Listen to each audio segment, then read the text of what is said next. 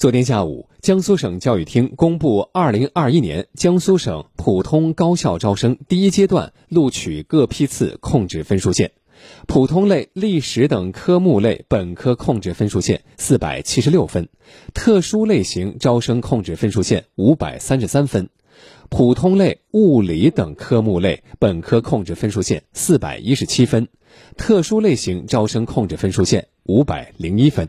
昨天晚上八点，江苏考生就可以查询高考成绩，充分了解今年高考政策以及注意事项。那有哪些权威渠道和形式多样的志愿填报指导服务呢？我们来听广电全媒体记者文良的报道。今天起，高考考生可凭考生号和动态口令卡登录省教育考试院网站，自行打印成绩通知单。据统计，二零二一年江苏省高考报名三十五点九万人，全国共有一千四百六十七所普通高校在我省计划招生三十五万四千两百一十八人，其中本科计划二十一万两千五百九十七人。今年，江苏和北京、天津、上海等九省市采用院校专业组模式进行志愿填报，即每个大学将自己的专业分成几组，按大学加专业组的方式在各省进行投放。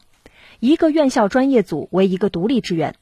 江苏考生在本科普通批可以填报四十个院校专业组志愿，每个院校专业组还下设若干专业。苏州大学就业招生处副处长靳葛认为，这样一来，考生上名校的机会也会增加。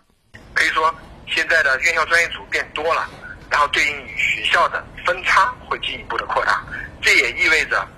学生进入某所大学的机会是件相对比以往要多，然后进入的想进入这个大学的门槛要比以往更加的要低一点，要容易一点。像我们苏州大学在二零二零年招生的时候。比如说，在我们物理下面，我们院校院校代号可以填四个院校代号的这个代码，就是占用学生四个院校资源，就是可以有相当于简单理解，可以有四次机会上苏大。然后今年呢，如果说你符合相应的物理首选科目下面的系的呃再选科目组的这个要求，如果说你都符合的话，然后对应于这批学生，他是将会将会有七次机会可以上。这种机会而言，增加了。新高考下，考生志愿可填报的数量比以往大大增加。但专家也提醒考生，新高考模式下，生物、化学、地理、政治等许多科目都是选考科目。在高校招生录取过程中，高校会根据某些学科专业特点，要求考生具备相关的基础。因此，在具体填报志愿时，还要有冲有保，切忌草率填报。因为今年是第一年，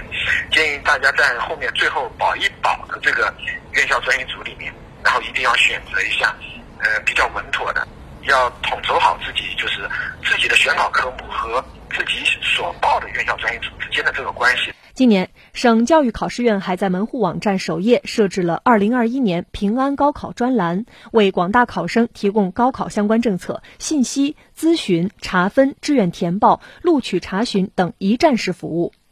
六月二十五号到七月二号，考生可通过省教育考试院门户网站、省教育考试院官方微信“江苏招生考试”以及江苏招考 APP 参加二零二一年江苏省普通高校招生第一阶段网上咨询会，通过网络向在苏招生院校进行咨询。